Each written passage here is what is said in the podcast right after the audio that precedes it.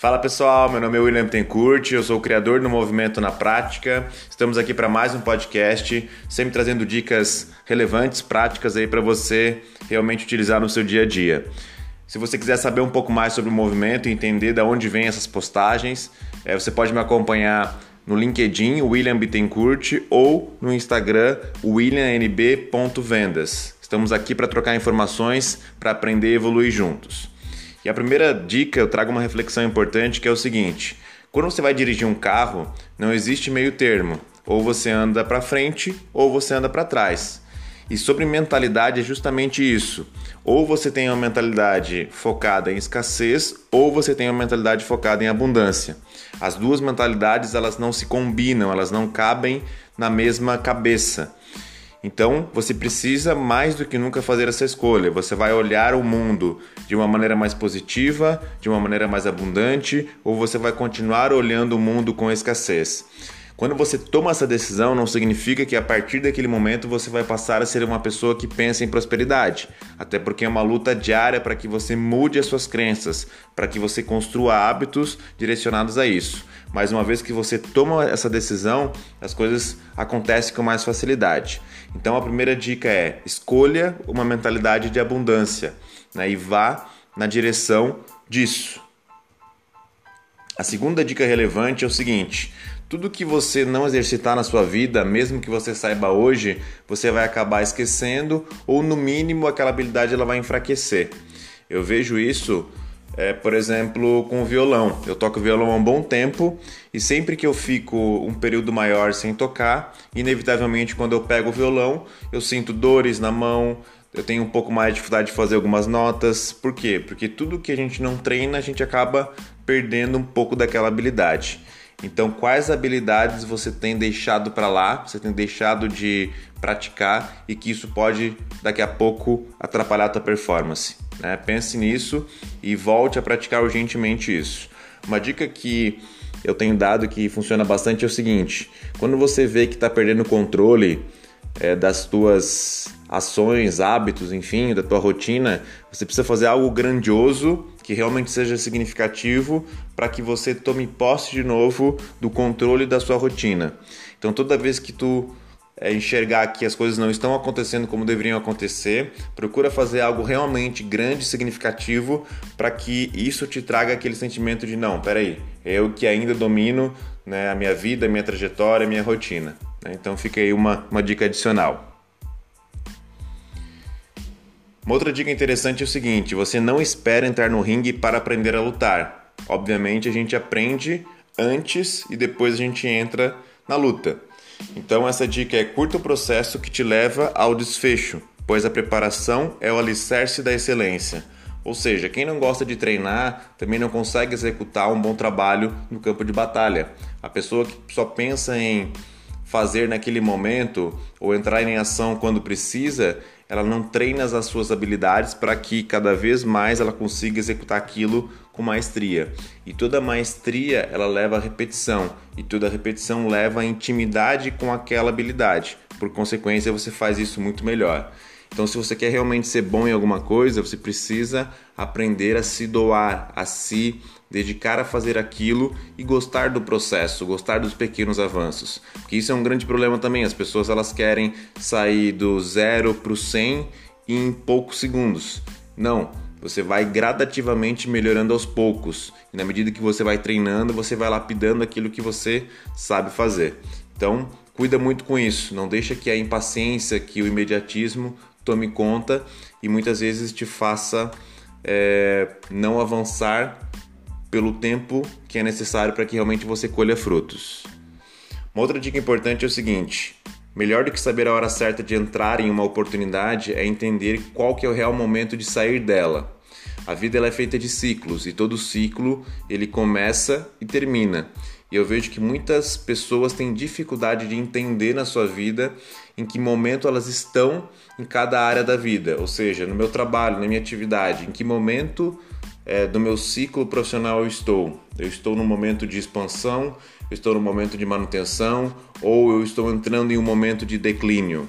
Porque o que, que, geralmente acontece? A gente vê muitas pessoas que gostariam de estar em outros lugares, muitas vezes persistindo em um ciclo que já acabou, mas de repente por insegurança, por medo ou pela essa orientação que o ser humano tem em relação à zona de conforto, a gente acaba ficando é, mais retraído e acaba estendendo demais um ciclo que já deveria ter acabado. Isso não é só para negócios, mas isso acontece também nossa, nos nossos hábitos alimentares, na nossa saúde, nos nossos relacionamentos amorosos, familiares e assim por diante.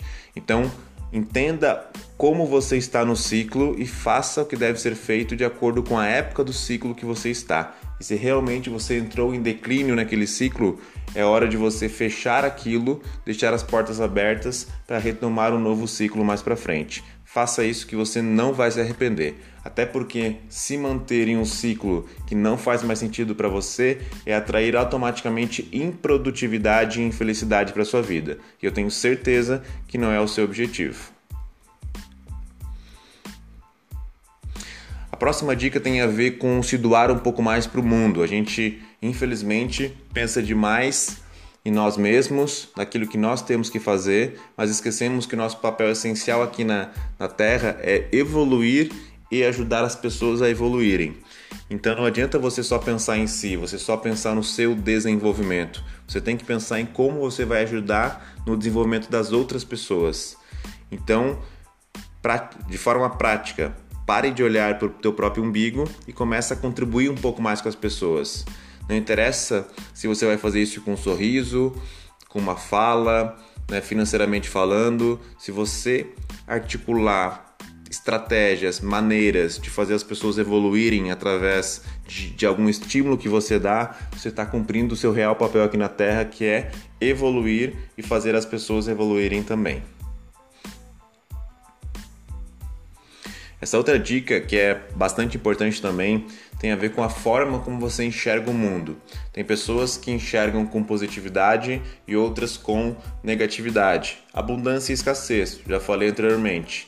Mas nesse, nesse caso, eu vejo que muitas pessoas elas, elas não conseguem entender que tudo que acontece tem o seu lado bom. Então, se está chovendo, essa chuva ela traz benefícios. Se está calor, esse calor traz benefícios se aconteceu algo de ruim neste momento para você, isso vai trazer algum tipo de benefício. Existe algum motivo pelo qual isso aconteceu. E tentar entender isso quando você está de fora é fácil. Agora, quando você está dentro da situação, fica muito mais difícil. Uma coisa é você olhar alguém que está com o pneu furado e você achar que aquela pessoa deve se comportar de uma forma X. Outra coisa é você quando você está como dono daquele carro que está com o pneu furado, agir desta maneira, ter essa clareza, ter essa sabedoria. Mas é aí que você é testado, é aí que a sua habilidade, é aí que o seu conhecimento tem que entrar em cena. Portanto, mude a forma como você enxerga as coisas. Pense um pouco mais em positividade e não tanto na negatividade. Uma das coisas que eu costumo fazer que ajudam no equilíbrio da minha energia é ser um pouco mais grato pelas coisas que eu tenho, pelas coisas que eu já conquistei e pelo que eu sou. E eu sempre digo que quem não é grato pelo que tem não merece ter algo melhor. Isso é fato, isso funciona muito e eu acredito 100% nisso que eu estou falando. A próxima dica, pessoal, diz o seguinte: é uma reflexão. O que, que você precisa varrer da sua vida? Quando eu coloco o verbo varrer, eu digo o que, que você precisa tirar da sua vida, eliminar da sua vida. Pode ser procrastinação, que é o defeito de colocar tudo para depois, ou pode ser algum tipo de relacionamento tóxico. Tem muita gente vivendo em relacionamentos tóxicos, não só amorosos, mas também familiares. Então, talvez seja isso, ou talvez sair de um trabalho sem propósito, ou parar de comer comida processada, parar de executar maus hábitos, enfim, existem várias possibilidades que, de coisas que você pode e deve é, fazer com que não existam mais na sua vida. E isso tudo começa através de uma decisão. Enquanto você não tomar uma decisão de realmente é, varrer a negatividade ou tudo que é de ruim da sua vida, você não vai conseguir avançar como deveria. E para finalizar, como última dica de hoje, você é do tamanho do problema que você resolve. Então, se um problema, vamos dar um exemplo, se um problema número 75 ele te afeta diretamente, então você é um ser humano 75. Estou fazendo aqui uma analogia para você entender, mas quando você é realmente afetado por algum tipo de problema, significa que você ainda não tem a habilidade necessária para lidar com ele. Por consequência, enquanto você não desenvolver essa habilidade, você não vai conseguir resolver problemas maiores. E uma coisa que eu aprendi e está muito claro para mim: quanto maior é o problema que você resolve, mais é, bem pago você acaba sendo. Então, quanto maior é o nível de complexidade que você consegue é, dar conta, mais você acaba ganhando financeiramente, em contatos, relacionamentos e tudo mais. Então, esse foi o podcast de hoje, várias dicas bastante práticas. Tudo que eu falei aqui está lá no meu LinkedIn, né, William Tencourt, ou você pode ver muito, muito disso também no meu Instagram, williamnb.vendas. Lá eu gero muito conteúdo relevante sobre performance, sobre é, prática, sobre vendas, sobre outros assuntos relacionados a isso. Tamo junto, até o próximo podcast.